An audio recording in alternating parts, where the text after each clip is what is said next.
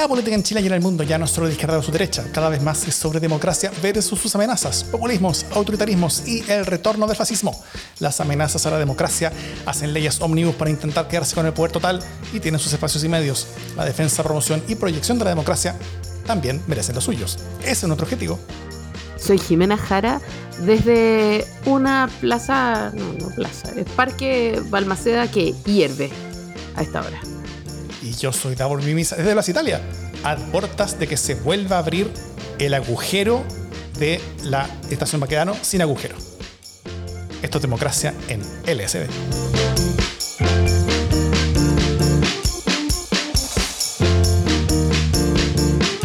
¿Cómo estás, Jimena Jara? What? What? El ¿Se agujero cerró el agujero?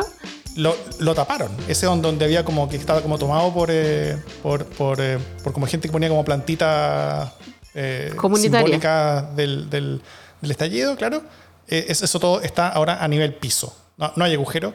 Eh, hay simplemente un pasillo con una escalera que sube ahí y ahí uno puede entrar o bajar de- del metro. O sea, pusieron otra entrada más al metro a 15 metros de la, de, de la otra que, que- que siempre ha estado abierta. Eh, eso, así que no hay más agujero. Y me imagino que tampoco hay. Eh, y, y- y- y- y no sé si sigue habiendo el, paso por debajo de Vicuña Maquena para que vuelva a estar habilitada las- la salida que estaba ahí, ahí como al otro lado. Eh, como en el Alpes, no sé. Igual era como un meadero, sinceremos. El agujero era un humedadero y el pasillo también, sí. Pero No, no, no- no veo necesidad alguna, solo para emerger al, al pez, que además tiene unos precios prohibitivos, ¿no? No sé. eh, había unos, unos, unos decentes almuerzos ahí, pero bueno, hace, hace rato que no, eh, que no quiero cosas por ahí. No sé, yo Em, encuentro que hay que hacer un ranking de lugares que nunca debieron existir o que debieron haberse cerrado hace mucho tiempo. Y entre ellos debería estar el Alpes. Eh, por cierto, el moneda de oro que por fin terminó de existir en, en, o sea, en Portugal con Alameda, en un lugar infesto, malo, y, pero caro. O la Fuente de las Cabras. Todas esas cosas que nunca debieron existir. Fuente de las Cabras. Yo sí tenía buena- buenos recuerdos de Fuente de las Cabras. Una wea cara y momia. En fin. Bueno. Eh, ¿Tienes noticias de la casa, Jimé? Eh, ¿No? ¿Tenemos libro? Bueno, no hay libro todavía, todavía no vamos a hacer el sin censura, quizás esta semana, eh, así que estén todos muy atentos a eso. Pero hoy día vamos a hablar sobre, era que no, las divinas comidas en Casa Salaquet y luego sobre todo lo que nos dice eh, estos giros nuevos que han tomado la persecución legal al general director de Carabineros, eh, entre otras cosas. Eso, vamos con los temas de la semana entonces. Vamos.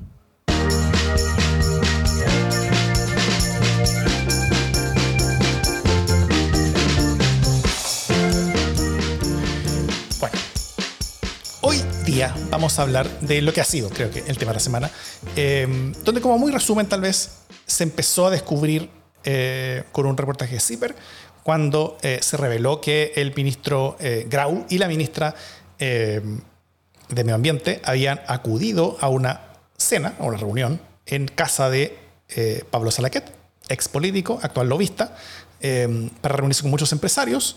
En, en- en el caso puntual del, del caso de Grau, al menos, era, fueron con empresarios de la salmonicultura,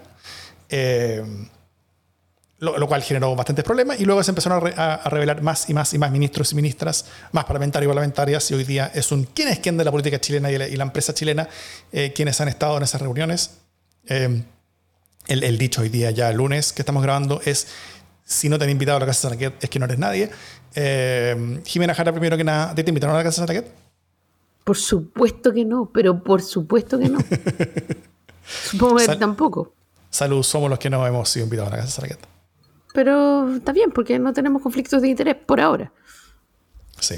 En, en la previa, antes de empezar a grabar aquí con el, con el público que nos acompaña, el fiel público que nos acompaña, eh, de- eh, que yo les contaba que este es un eh, Bordeaux francés, lo que estoy tomando en, en mi copa, y que esto es mejor que lo que se sirve en la Casa de Saraquet. Me, me dijeron, me informaron aquí, ¿Que tu vino es mejor?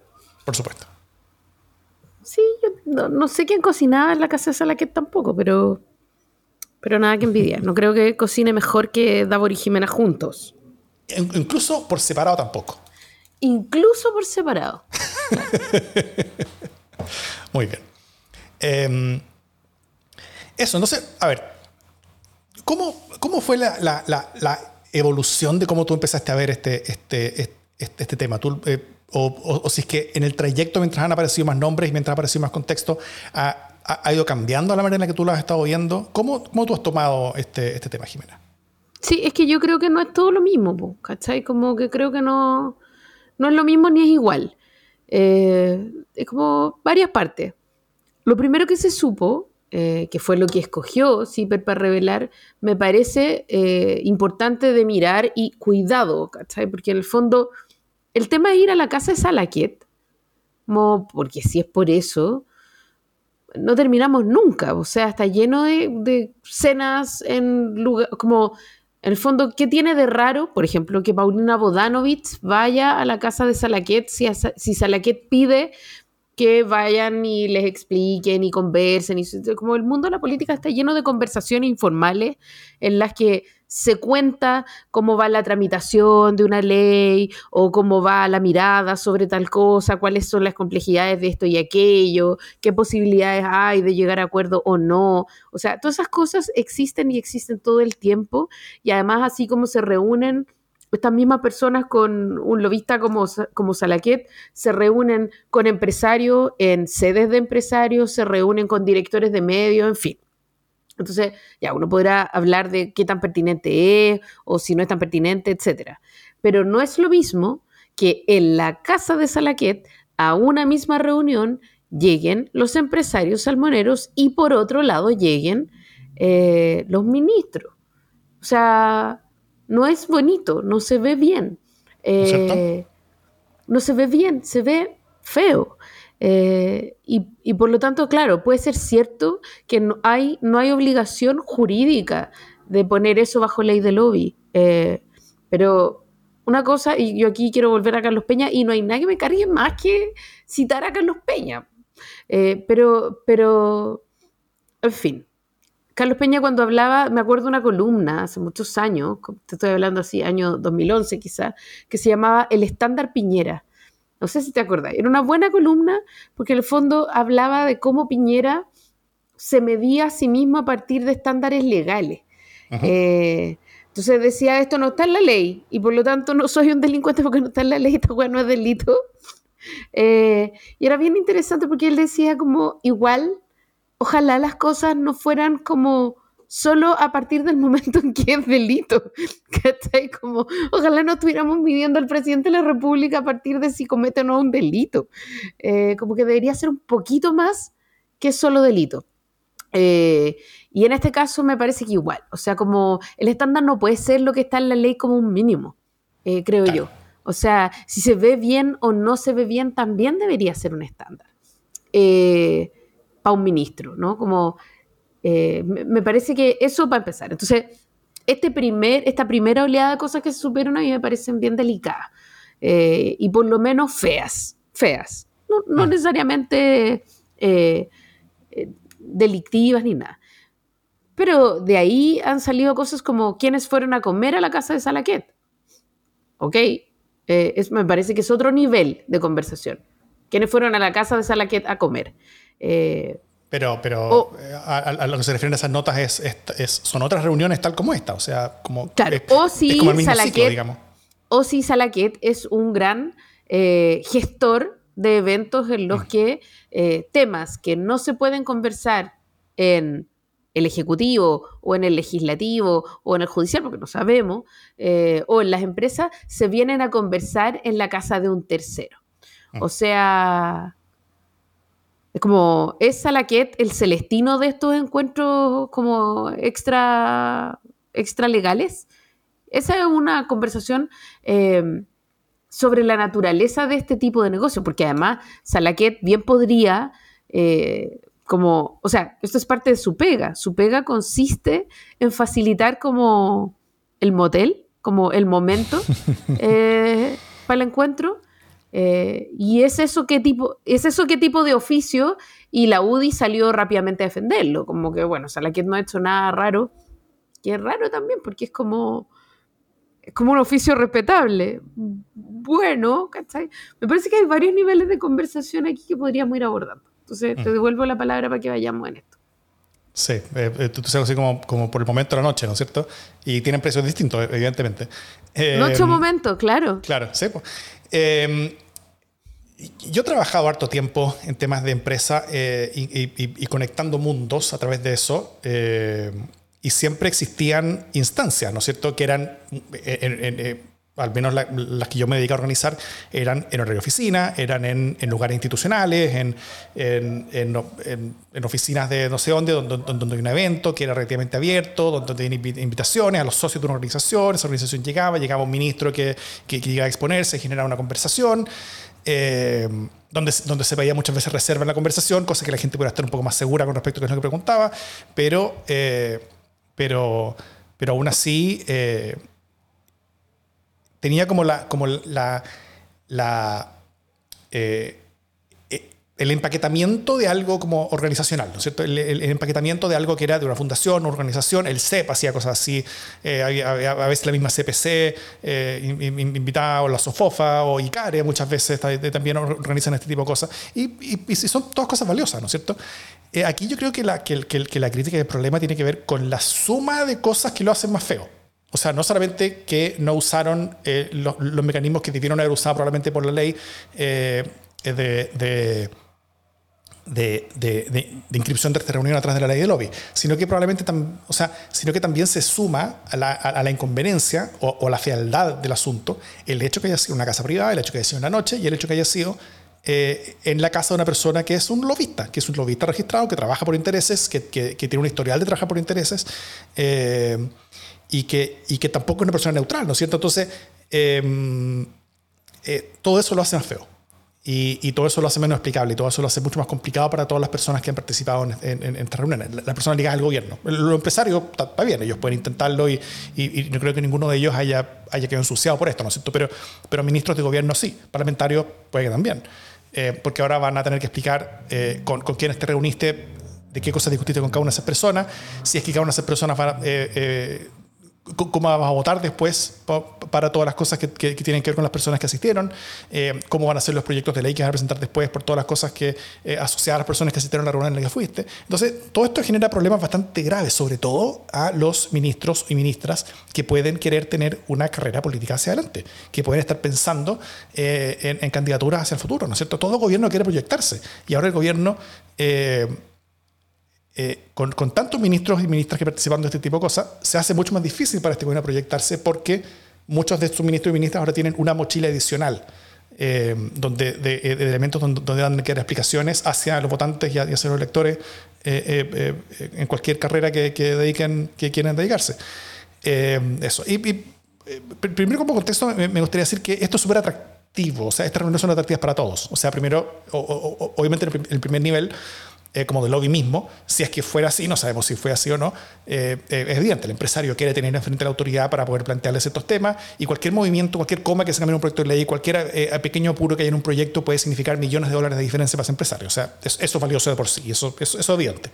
Pero en un segundo nivel, es valioso para los empresarios poder conocer un poco, más, un poco mejor la autoridad, poder tener un poquito más de contexto. son culturas distintas. los empresarios le tienen mucha desconfianza a las personas que gobiernan, eh, que gobiernan y las personas que gobiernan le tienen mucha desconfianza a los empresarios. Y cuando hay esa desconfianza, no hay inversión y, y nada está ganando plata, nada está creciendo. Y eso es malo para los empresarios y malo para el gobierno. Entonces, el, acercarse es valioso para, eh, para, para, ambos lados. Y como, última, como, último giro, eh, al gobierno le es muy valioso tener a los empresarios cerca. Eh, porque pueden llegar a acuerdo con ellos de una manera yo creo que más fácil de lo que hoy día pueden llegar a acuerdo con la oposición en el, Congreso. Y llegando a acuerdos con los empresarios pueden llegar a avanzar de manera importante eh, varias de las reformas importantes que el gobierno ha querido presentar. Reforma tributaria, reforma de pensiones, etc. El, el, año pasado casi hubo un acuerdo con los empresarios para reforma tributaria, eso se cayó a última hora y en parte por eso se terminó cayendo el proyecto. En este segundo intento que, eh, que van a tener este año, si se acerca con los empresarios primero, va a ser muy difícil después para, para la oposición, para la derecha en particular, eh, votar en contra de algo con lo, cual, con lo cual los empresarios ya estén de acuerdo, ¿no es cierto? Podrían hacerlo, pero sería costoso para ellos. Entonces, todo eso sería, son, son, son elementos y, oportunidades que son valiosas para el gobierno. Pero la pregunta es, eh, si es que todas estas ventajas y todas estas oportunidades que abren estas reuniones valían el riesgo de hacerlo no solamente que estas reuniones existieran, sino que existieran en el contexto en el que se dieron, en el lugar donde se dieron y con el anfitrión con que, con que se dieron. Porque pudo haber sido en muchos lugares. Esto normalmente ocurre en, los viajes a Londres, donde el presidente, junto con varios ministros, junto con un montón de empresarios, van a Chile Day, ¿cachai? Y se juntan en los bares de los hoteles y conversan eh, eh, a mucha distancia, muy distintivamente, se emborrachan muchas veces juntos, eh, se, se, tiran la talla, se ríen mucho, se conocen, se huelen, ¿no es cierto? y es un contexto que, que al menos políticamente más aceptado. Este contexto, este contexto que se ahora, es políticamente muy poco aceptado, con buena razón yo creo, y si alguien pensó que esto no se iba a saber, o sea, alguien que está, que está fumando no sé lo que, o sea, que, que, me conviene lo que está fumando, porque, porque toda esta cosa era demasiado sabrosa para que no se supiera. Participaban demasiadas personas como no se supiera. Cientos de personas han pasado por estas reuniones eh, y, y, el tema es demasiado sabroso y políticamente interesante como para que esto no se hubiera sabido. Entonces, esto se iba a saber igual eh, y fue un riesgo muy grande y yo creo que el gobierno se equivocó, eh, o, los miembros del gobierno que asistieron, yo creo que se equivocaron al asumirlo. Creo, no sé. ¿Cómo, cómo lo ves tú? Sí, yo... Em, dos cuestiones. Uno, respecto de lo que tú dices de que hay instancias mejores, estoy totalmente de acuerdo. Creo que hay mejores instancias, instancias más transparentes, más transparentes como instancia. Pues esta cuestión como de que, ay, entonces quieren que no se pueda hacer política a puerta cerrada, yo creo que nadie quiere eso. O sea, como no puede ser tampoco que todo sea transparente, todo sea, o sea, como que no, está bien, hay como espacios de privacidad y de conversación privada, privada slash pública, ¿no? Eh, como me parece a mí que no hay problema en que se sepa que es posible o, que sea posible que se sepa que existe un tipo de encuentro sin que ese encuentro ocurra en estas circunstancias tan como culposas de antemano. Eh, después, pero, pero también creo que efectivamente los empresarios hoy día son clave. O sea, eh, entre los asistentes está la ministra Janet Jara en torno a la reforma de pensiones. y te quiero recordar que dos temas que han sido los empresarios los que han empujado como en contra un poco de la voluntad de la oposición. Por ejemplo, la ley del royalty, que yo creo que la estaríamos todavía discutiendo si no hubiera sido que las propias mineras dicen, ¿sabéis que esto genera tanta incertidumbre en la industria eh, retrasa inversiones, es un, cacho tan grande que saquemos rápido esta cuestión, eh, dejen de oponerse, aprovechemos esta o sea, como aprobemos esta cuestión, porque realmente, realmente no da.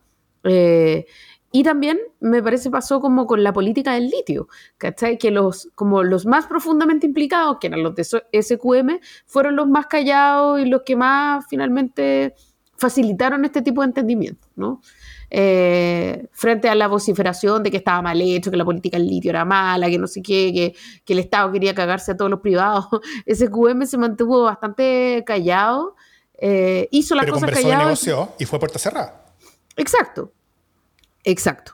Entonces, y, sacó un buen trato y la cuestión. O sea, hay varias instancias en las que los empresarios han sido los que han como movido la política pública en un contexto en el que parece de buen tono, entre comillas, para la oposición no otorgarle eh, ni la sal ni el agua al gobierno. Entonces, también hay algo de eso.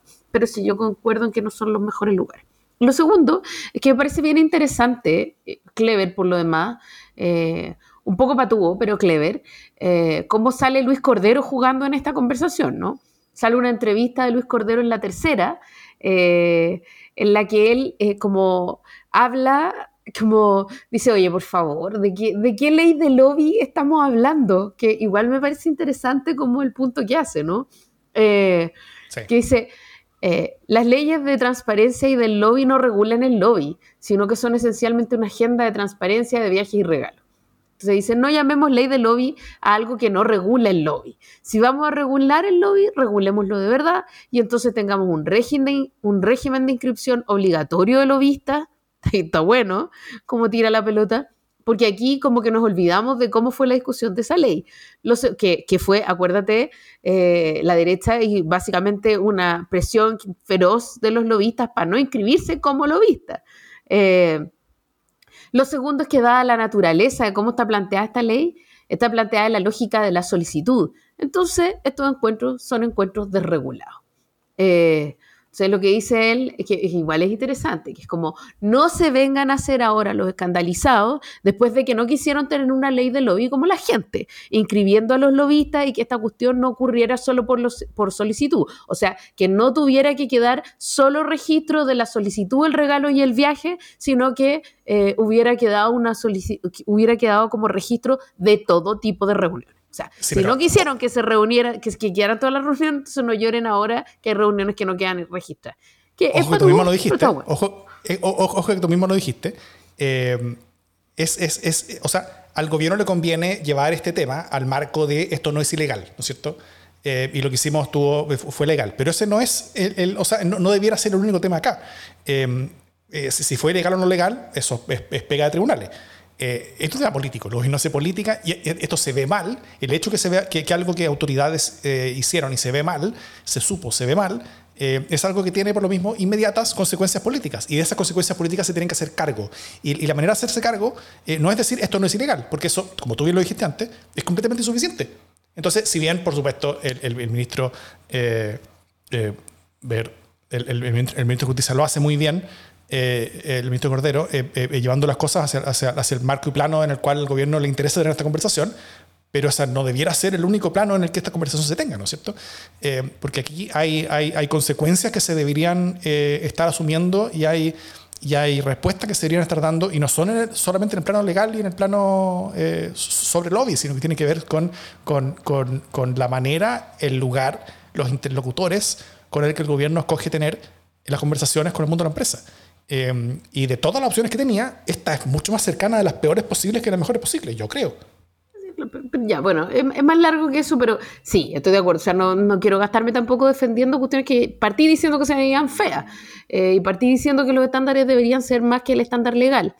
Pero quiero hacer, el y quiero hacer hincapié en cómo Cordero sale jugando con mucha habilidad, eh, tirando, chutando el córner y diciendo, oye, si no quisieron que fuera ilegal, no lloren ahora que esta cuestión no es ilegal.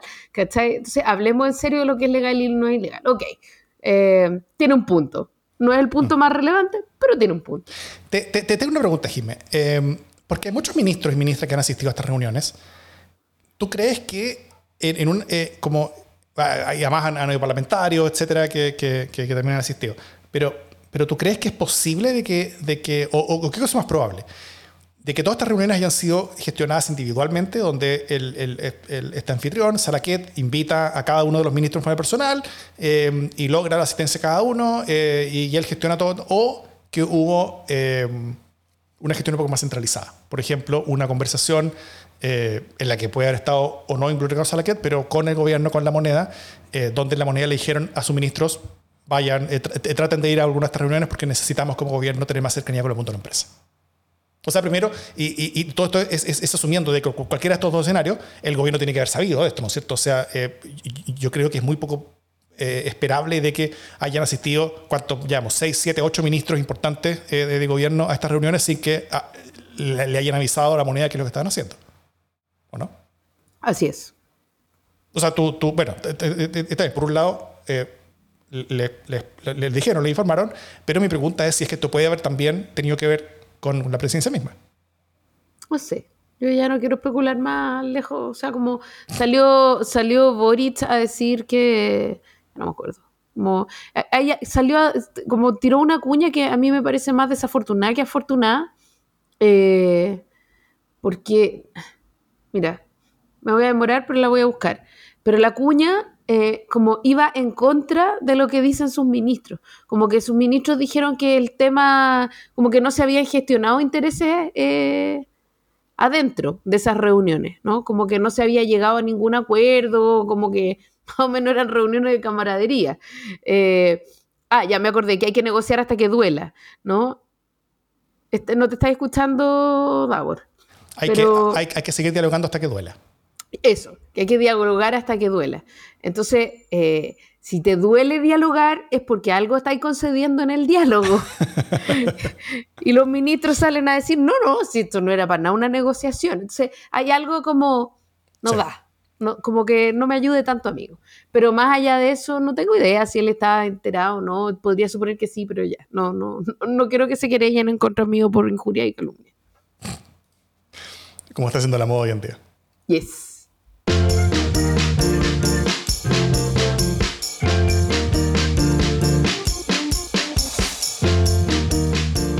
Dicen que en estas reuniones donde Salaquet se servían cantidades eh, pequeñas pero sabrosas de un mix de maní con, eh, con, con, con, pasas de estos Marco Polo, como, como maní salado y cosas así. Canapés de huevo, eh, seguramente. Claro, canapés de huevo, cositas simples, por supuesto, todo muy, todo muy frugal.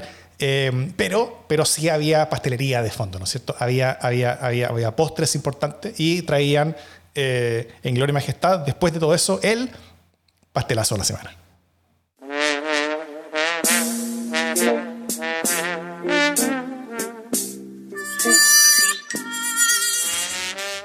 Pastelazo de la semana eh, tiene que ver con lo anterior. O sea, mi pastelazo de la semana son todos los intentos para explicar estas visitas, realmente. Yo, yo, yo, yo, creo que cada intento que se ha hecho para explicar estas visitas a, a Salaqueta han sido un pastelazo. Lo, lo ejemplifico en el caso eh, del ministro de Economía, de, de Nico Grau, eh, la, la, polémica inicial en este caso, donde primero se reveló que se había reunido con empresarios de, de, de los salmones, justo cuando el ministro Grau prepara una nueva ley de pesca, ¿no es cierto? Ley que quiere presentar para reemplazar a la ley anterior. Eh, que, según el gobierno es necesario reemplazarla porque la ley anterior había sido hecha a través de relaciones oscuras entre empresarios y, la política, ¿no es? Con, con, con Longueira cuando, cuando, lo había hecho inicialmente.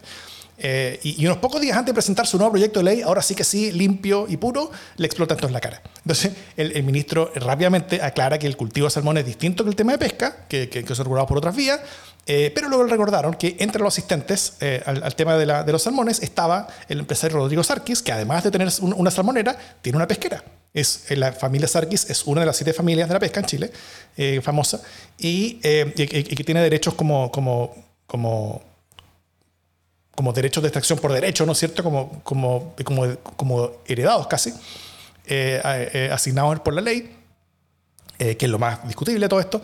Eh, así que después el ministro tuvo que salir a decir que si hubiera sabido que alguien ligado a la pesca iba a estar eh, en la reunión, él no habría asistido. Pero en la realidad es que cuando vio al empresario pesquero en la cena no se paró y se fue, sino que siguió comiendo ahí, el, el maní con pasa.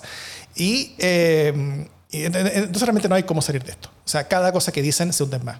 De hecho, algo gracioso fue cuando el domingo Marta Lagos criticó eh, todo esto en Twitter acusando que era eh, comillas, una élite endogámica, eh, como está el, el, lobby, ¿no es cierto? Y quien le respondió para defender a, Nicolás Grau eh, fue nada menos que su madre, la madre de Nicolás Grau, Paulina Veloso, ex, ex, ex ministra de, de, de, gobierno de, de Bachelet 1, eh, al final dándole el punto a Marta Lago de que esto tenía al menos ribetes endogámicos. Eh, nada. Cada intento por justificar, yo lo he visto como, o de contextualizar o de explicar, yo lo he visto como un pastelazo adicional. Así que, y me temo que va a seguir pasando. Pastelazo.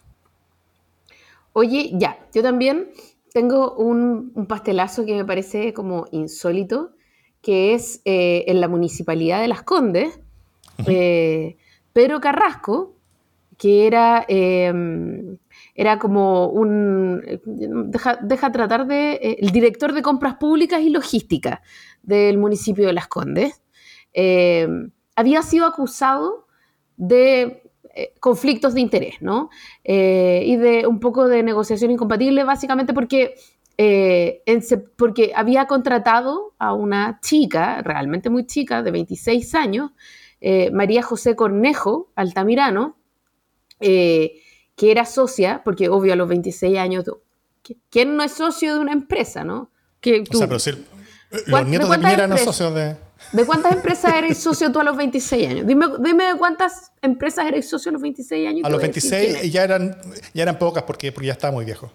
Sí, claro. ya había vendido mi participación en varias. ya bueno. Eh, esta niña, María José Cornejo, a los 26 años, era socia de dos empresas que fueron indagadas, Comercial, IMS y Breakpoint, y fue contratada eh, a través de tratos directos por 9,2 millones de pesos. Que eran empresas que, eran empresas que, que, que, se dedicaban a venderle servicios y cosas a las Condes. Y que, y a las Condes, ¿no? Entonces ella plata, la, claro. claro, se la contratan a ella, que es parte de dos de estas empresas que estaban investigadas y que, y que fueron contratadas por trato directo, ¿no? Entonces él hizo sus descargos y todo, y la alcaldesa de, de Las Condes, Daniela Peñalosa, decide eh, como absolverlo a pesar de que la investigación eh, sugería que, hubiera sanciones, ¿no?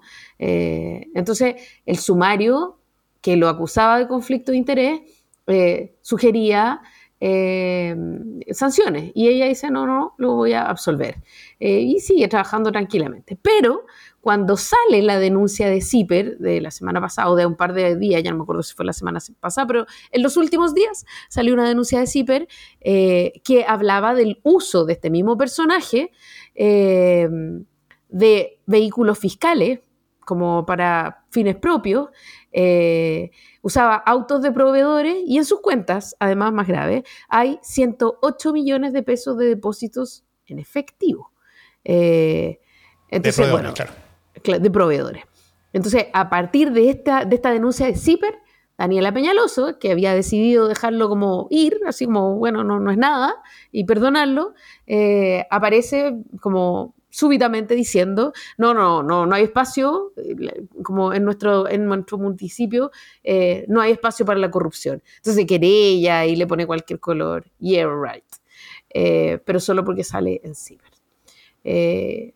Tal parece que los municipios siguen siendo, tal como dijo María Inés Horvitz, un espacio pensado para la corrupción y el defraude de los, de los recursos públicos. Patelazo pastelacísimo. Mucho más vamos a estar escuchando y hablando sobre las condes, que se viene a parecer duro.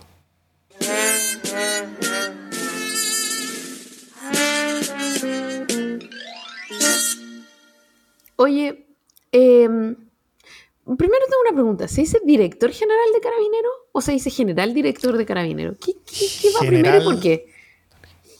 Yo creo que general director de carabineros. ¿Por qué es más importante general director de carabineros? ¿Por qué es más apropiado general director de carabineros que director general?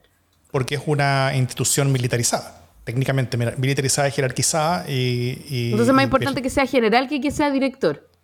Sí, entiendo que sí. Entonces general director, no director general. Sí. Ya. Estoy casi seguro, 80% seguro. Yo no estoy nada segura porque no entiendo, entiendo la prelación de las cuestiones, pero ok, general director de carabineros eh, Yáñez, querellado eh, no por lo que ha hecho como general director de carabineros, sino que em, procesado en este momento, requerido por la justicia, eh, a partir de lo que, de lo que hizo o de su, de su cargo de director de orden y seguridad en la institución en 2019, en octubre del 2019, ¿no? Em, que es un cargo del cual dependen todas las decisiones operativas que garanticen el orden público, o sea, todo lo que hace carabineros en la calle, básicamente, ¿no?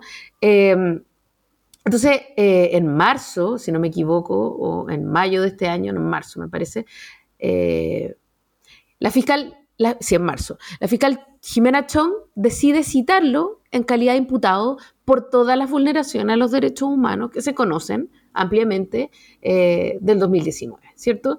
A partir de eso, Yáñez se excusa al menos seis veces de declarar ante los fiscales por problemas de mm. agenda o licencias médicas. Y luego, mm, finalmente, cuando le toca declarar, se acoge a su derecho a guardar silencio y su abogado Jorge Martínez, eh, después de eso, eh, solicita que se sobresea la causa, que, cosa que no, no le es concedida, y finalmente solicita la inhabilitación eh, de ambos fiscales, como de los fiscales eh, Jimena Chong, que es la que decide eh, imputarlo, procesarlo, y del fiscal Javier Armendariz, que ha hecho algunas declaraciones como, como opinando respecto a este caso. entonces le solicita a Ángel Valencia que los inhabilite. y tengo entendido además que Ángel Valencia no puede inhabilitarlos eh, a los dos porque eh, en, el caso de, la fiscal regional no se puede inhabilitar por el fiscal nacional, sino que hay como otra instancia, en fin, como que, como que se estaba saltando la fila para inhabilitar, o sea que además no, procedía como por la forma. Bueno, em, y además de todo eso, esa respuesta como al, sobreseer a estos fiscales no llegó a tiempo porque la audiencia el 19 ya, discusiones varias.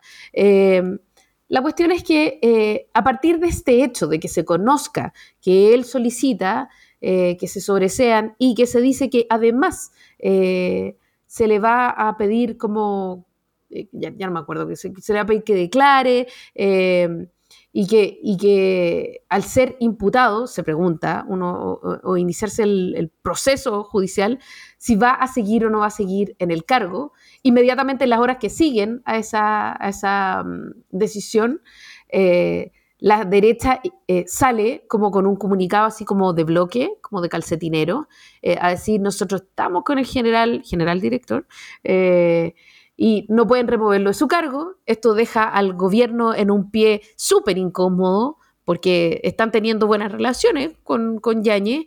Eh, Yañez es súper importante eh, en su rol como en esta crisis de seguridad. Eh, entonces, bueno, ¿cómo vamos a abordar esta cuestión? ¿Qué vamos a hacer? Y a mí me parece que la respuesta más acertada hasta ahora ha sido la de Monsalve, que sale a decir, mira, ¿sabes qué? El respaldo es a las instituciones, no es a las personas. pero pero estamos aquí en una cuestión rara en la que el gobierno parece defender eh, a Yañez o queda, no queda demasiado claro. A mí me parece que otro error.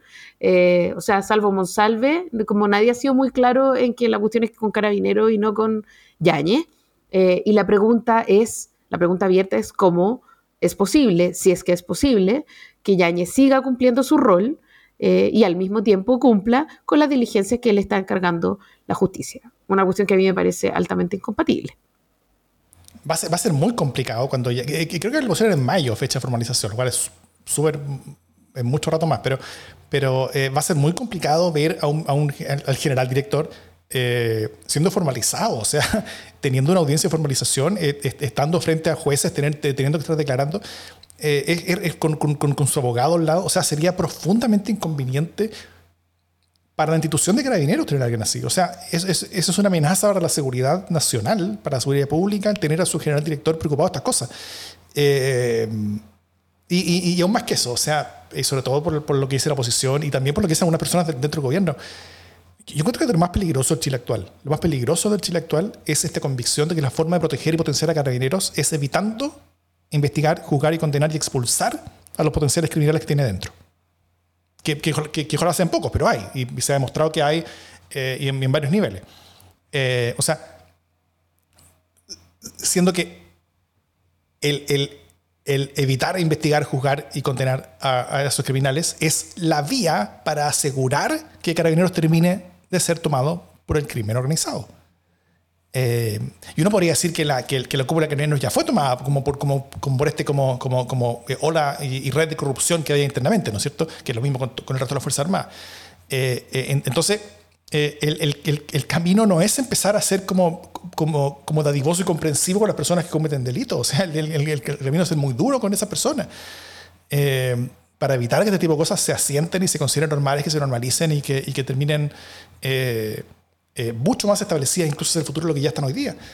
Eh, entonces, yo, yo encuentro súper peligroso ese discurso, muy, muy peligroso y, y, muy dañino, no solamente con la institución de carabineros, sino, sino, con, las, con la seguridad pública en general de Chile. Eso como, como primera cosa. Eh, y como segunda cosa, efectivamente, el gobierno tiene un problema político fuerte, que es que el gobierno necesita estar apareciendo como duro contra la delincuencia, el gobierno necesita estar apareciendo como muy proactivo ante la delincuencia, para eso necesita eh, una interlocución lo más eh, abierta y dinámica posible con carabineros. Esa, esa, interlocución la ha estado logrando lentamente con el general Yáñez. Eh, pero yo creo que eso también se basa en una especie de acuerdo tácito. El general Yáñez espera que, el gobierno lo ayude en sus problemas legales, mientras el gobierno espera que Yáñez los ayude a ellos en sus problemas políticos. Y, esto ha funcionado. pero tenemos este, este, este, este pequeño eh, comillas, problema, que en verdad no es un problema, es una cosa muy buena, de que la justicia es independiente. La justicia es, otro poder. El gobierno no la maneja, Carabineros no la maneja y la justicia está eh, eh, persiguiendo delitos y esos delitos ocurren dentro de Carabineros y hay, ya hay responsabilidad de mando en, en, el general director por cosas que pasaron durante el estallido, por violaciones de los derechos humanos muy graves, por, en particular por la decisión de utilizar los balines de goma en los cartuchos que se empezaron a utilizar, que, que generaron eh, o sea, teniendo evidencia ya previa de que ese tipo de cosas era muy peligrosa para los ojos de las personas, eh, e incluso después de que fueron utilizados, eh, se vio en la práctica que era muy peligroso para los ojos de las personas, con la mayor epidemia de lesiones oculares, según las versiones de, la, de, de, los médicos de urgencia, de la Asociación de Médicos de, urgencia, de urgencia de Chile. y, e incluso después de que eso ya estaba ocurriendo, Carabineros no dejó de usar esas, esos cartuchos por muchos meses, causando mucho más lesiones oculares. y Y, en la línea de mando de esas decisiones estaba en forma directa el, general Yáñez, como jefe operativo en ese momento y, después como general director. Entonces, eh, hay responsabilidad. Y si hay responsabilidad en, una democracia donde las instituciones funcionan, esas responsabilidades tienen que ser asumidas y tienen que ser pagadas por las personas que corresponde que las pagan. Y si es que ese es el caso de que sean el, con el general Yáñez, bueno, mala suerte. Es mucho más dañino para Chile el, el, evitar, eh, eh, el, hacer que las responsabilidades dejen de ser pagadas en estas instituciones eh, para, salvarse de un, inconveniente político de corto plazo que, que que el hecho de que éstas se paguen y asumir, bueno, el inconveniente político a corto plazo de que, y, que, que, va, y que el gobierno va a tener que buscar otras vías con las cuales encontrar distintos interlocutores a través de los cuales tener un trabajo con carabineros. Eh, aquí el interés de Chile puede que nos, que, nos calce exactamente igual con el interés del gobierno, pero yo creo que es tarea del gobierno el hacer que su interés de corto plazo no sea uno que se, que, se imponga en, en una dirección en la cual Chile completo termina siendo perjudicado. Sí, yo quiero decir que además pasa que em, una cuestión que me parece a mí bien, o sea, me parece, comparto tu idea del, peligro, o sea, comparto tu, mirada. Me parece muy desquiciado que no se separe realmente a este gallo, a esta figura, a este ser de la institución. O sea, eh, esta argumentación de que porque hay una crisis de seguridad no puede salir el cabecilla de la institución me parece sumamente improcedente. O sea, en cualquier ministerio o en cualquier organización, la autoridad sale y la organización tiene que seguir funcionando, fin. O sea que si se va, el, eh, si se va Yañez, los pacos no siguen en la calle. Si se va Yañez, los pacos dejan de hacer su pega. Me parece absurdo como argumentación, ¿no? Como, ¿por qué? Y además, eh, ya, eso es una cosa, como la institución debería estar preparada para que si algo pase, siga funcionando. O sea, no sé, se murió un general director de carabineros en un viaje presidencial y más allá del, del, del ¿cómo se llama?, del funeral en vivo que vimos esa vez, eh, la institución siguió funcionando. Eh, no, veo por qué en este caso tenga que ser distinto. O sea, el único que tiene las llaves de la crisis es la seguridad. Eh, esa es una primera cuestión. Y lo segundo, que me parece que la defensa de la autoridad eh, es mala, es matar. Es como, eh, qué feo se ve que en medio de una crisis de seguridad se saque a este caballero que lo ha hecho súper bien en la crisis de seguridad. ¿Y qué? Si no tiene nada que ver, o sea, nadie está hablando de cómo él maneja eh, su combate a la delincuencia, al crimen organizado o, su estrategia de seguridad. Nadie está hablando de eso se está juzgando a este tipo o se le está permitiendo a la justicia la investigación en un tema completamente diferente que son las vulneraciones a los derechos humanos. Y así como necesitamos a carabineros eficientes en el combate al crimen organizado, también necesitamos garantía de que carabineros como entiende que las vulneraciones a los derechos humanos son una cosa no aceptable en la institución entonces, eh, me parecen malos todos los argumentos y me parece malo que digan como, ah, los octubristas, tanto que fueron en contra de carabineros por, eh, por este tema de los derechos humanos y ahora se dan cuenta que cuando necesitan a carabineros en seguridad, eh, pucha que son buenos. Pero es absurda, o sea, como... o sea que porque hay una crisis de seguridad tenemos que aguantar que los pacos hagan cualquier cosa con la gente y les vuelen los ojos. No, po. Nada que ver. O sea, los pacos tienen que defender eh, a la ciudadanía, tienen que permitir la protesta, custodiar que no haya violencia en las calles eh, y como entidad con el, con el monopolio del legítimo uso de la fuerza, tienen que ser conscientes de cuál es la responsabilidad que tienen. Y todo eso tienen que hacer, sí, po, para eso les pagan. Entonces me parece que, está súper mezclada esta cuestión, incluso para los personeros de gobierno. ¿Para qué te voy a decir? Para, la derecha. O sea, esta es una cuestión que no debería eh, eh, ser un lío el que él vaya a la justicia. Ya, dicho eso, que es lo primero que me indigna, eh, lo segundo que me sorprende es que nadie como repare en el hecho de que Yáñez, a través de su defensa, diga cosas como que, como que los fiscales tienen que inhabilitarse porque han demostrado odio y como, no, me acuerdo cuál es la otra, pero como, como odio y aversión hacia la institución y hacia su persona. O sea, Yáñez, a través de su defensa, presupone sentimientos de odio en los fiscales. Eso es una opinión.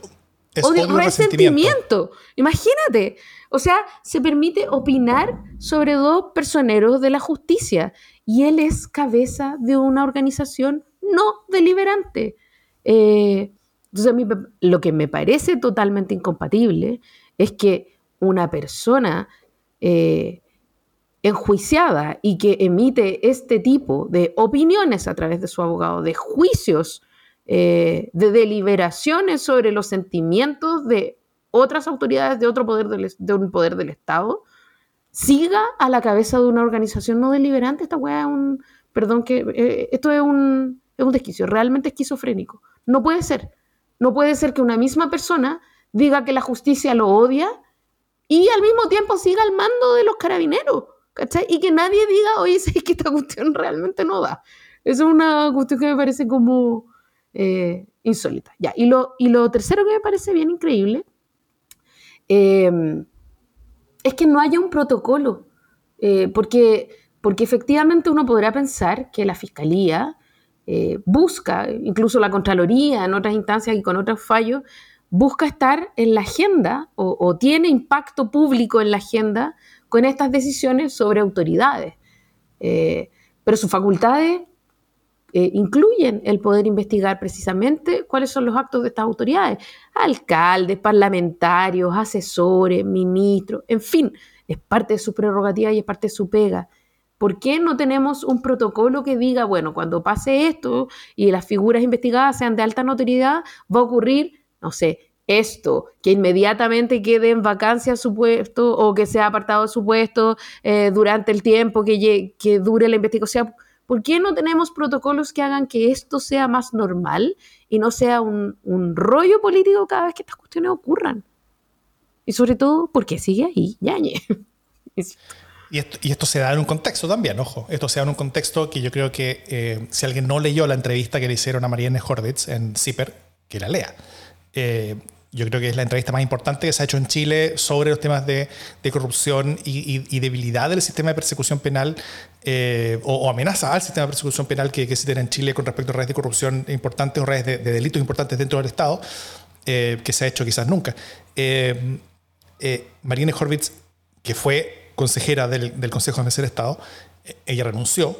Eh, ella no reveló exactamente por qué renunció, ella no reveló todas las cosas que, ocurrían adentro, pero sí reveló algunas cosas. Reveló, por ejemplo, las presiones que habían desde, desde el gobierno para que no se eh, persiguiera legalmente a, a, gente de carabineros por elementos, por cosas del estallido.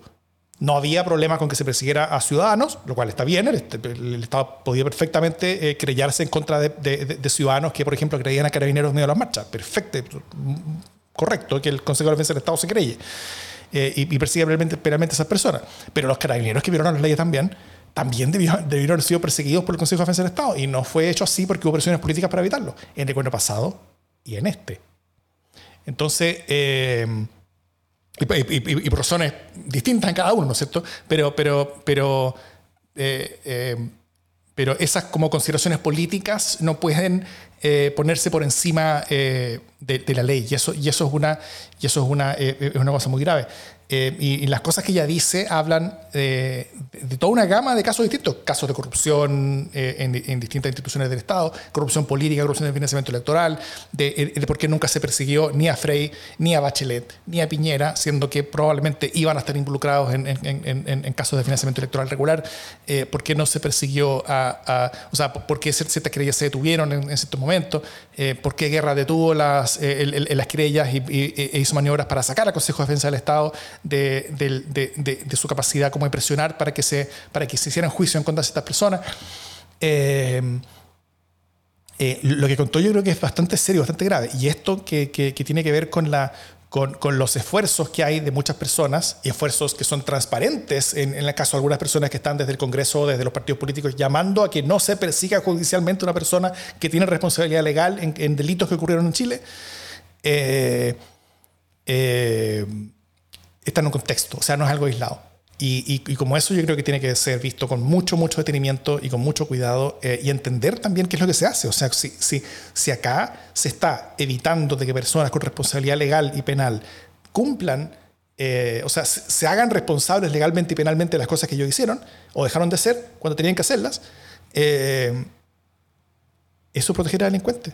Eso es proteger al, deterioro de las instituciones del Estado. Eso es proteger a también formas de eh, de, crimen, organizado dentro del Estado.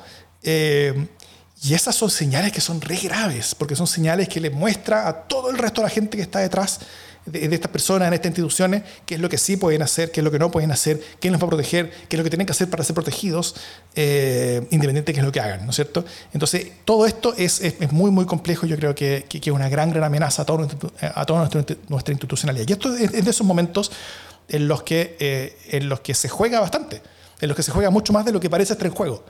Eh, y, no es la primera vez que esto ocurre en los últimos años en Chile y, muchas de las otras veces, no todas, pero muchas de las otras veces donde, donde ha estado mucho en juego, hemos demostrado nuestra altura como país. Eh, y esta es otra ocasión en la, que, en, la que, en la que vamos a tener que demostrar si estamos o no estamos a la altura y yo creo que no tenemos muchas oportunidades más para demostrar que sí lo estamos para evitar que el deterioro continúe y que nos vayamos realmente al hoyo. Sí, yo creo que además esto está generando harto como harta incomodidad en el gobierno, eh, porque en el tema de los derechos humanos no debería haber dos discursos. Yo creo que hay una confusión que no debería ser confusión. O sea, a mí me parece que las cuestiones son súper claras institucionalmente y lo que pasa es que no quiere haber, la gente no quiere que haya, o ciertas personas estén teniendo problemas para que haya claridad y eso no puede ser.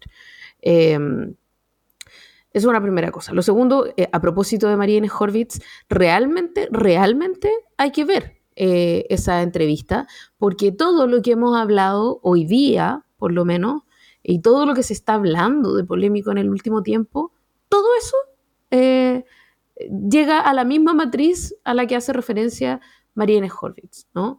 Em, cómo funcionan los municipios, cómo funciona eh, el propio Consejo de Defensa del Estado, cómo funciona y las, atribuciones que tiene y no tiene Contraloría, eh, de qué manera las decisiones políticas impactan en lo que ocurre y no ocurre con la justicia. Eh, o sea, realmente eh, es brutal. Lo, que ocurre, o sea, de, verdad no deja títere con cabeza. Habla como más o menos desde el banco de Talca en adelante. pasando por el caso Penta. realmente es una entrevista bien monumental en la que habla de todo lo que está mal en Chile en materia de probidad. Eso. Las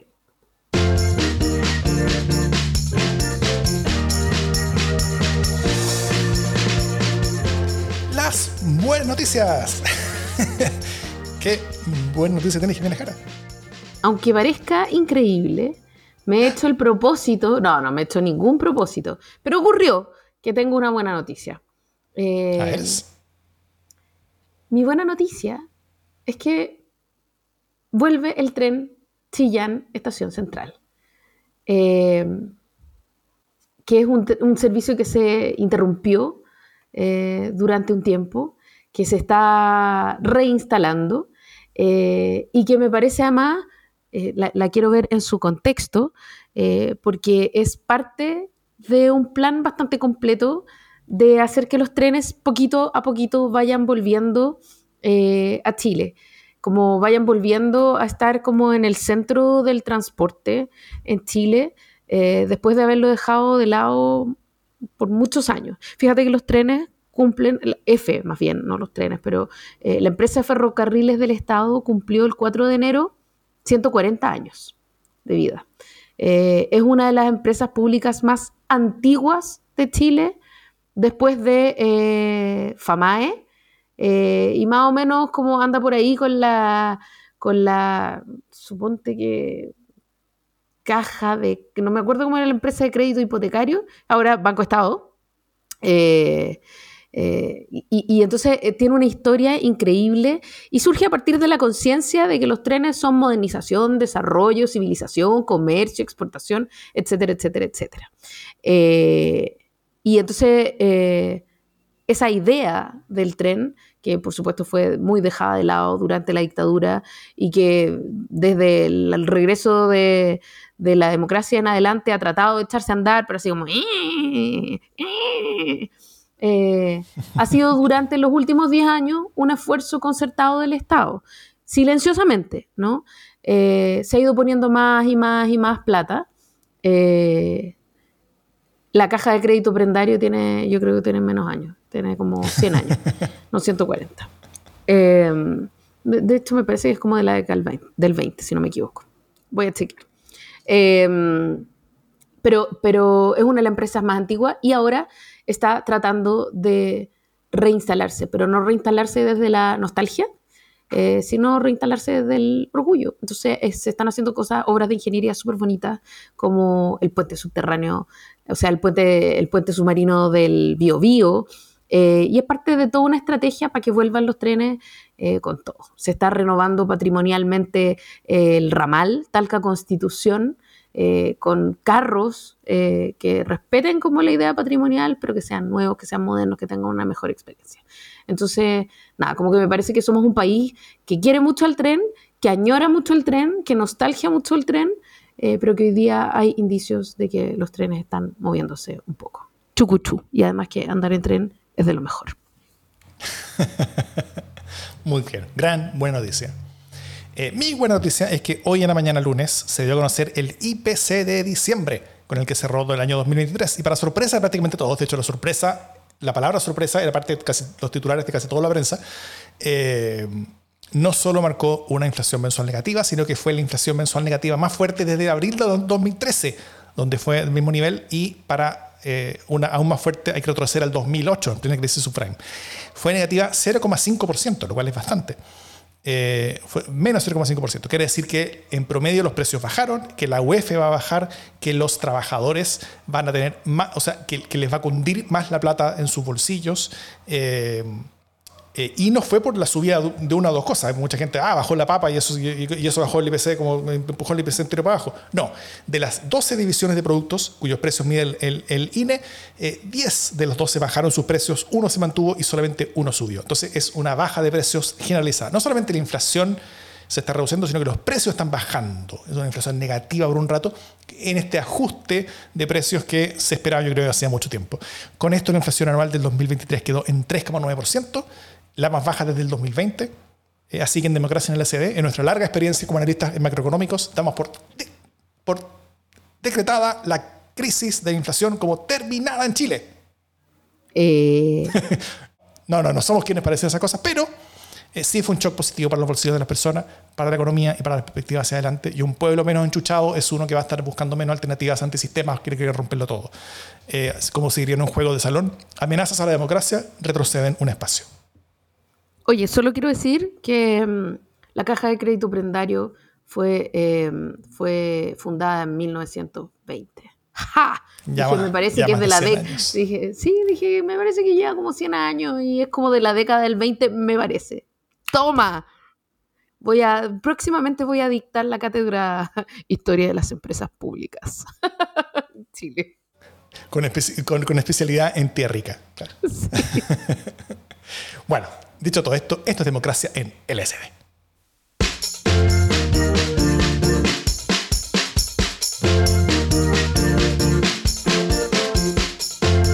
Eh, eso fue Jimena Jara. Maravilloso. Oye, ¿sabéis que una cuestión que nos dijimos es que no va a haber programa la semana que viene? Es cierto, tú te vas. Te vas, te vas, te vas. ¿Y la siguiente sí va, sí va a haber? Entonces la próxima semana no va a haber programa.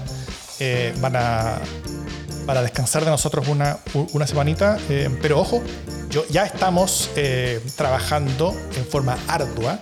En el digamos, que, digamos que Davor está trabajando en forma ardua y cada cierto rato me da como luxe de lo que está ocurriendo. Digámoslo. En, en, el especial sobre democracia inteligencia artificial que vamos a estar publicando durante febrero, Eh, saludos a toda la gente del Instituto Milenio Fundamento de los Datos, que me recibieron muy bien. Había muchos fans, muchas fans de democracia en LSD en la oficina y nos recibieron muy bien. Pude conversar y, y, grabar ya con varios expertos en el tema. Vamos a estar grabando y conversando con más expertos en el tema en los próximos días. Y, el podcast está ya armando y, construyendo de poquito. Y durante febrero va a estar saliendo. Eso. Así que nada, pues nos vemos en dos semanas. Nos vemos. Oye, capaz que podéis hacer, porque hay como desolación. Capaz que tienes que buscar a un, partner como momentáneo. No sé. ¿Para la próxima semana? Capaz, ¿cómo sabéis? Ah, voy a, no sé, puede ser, puede ser. Vamos a estar estudiándolo. Algunos de nuestros amigos frecuentes. Muy bien.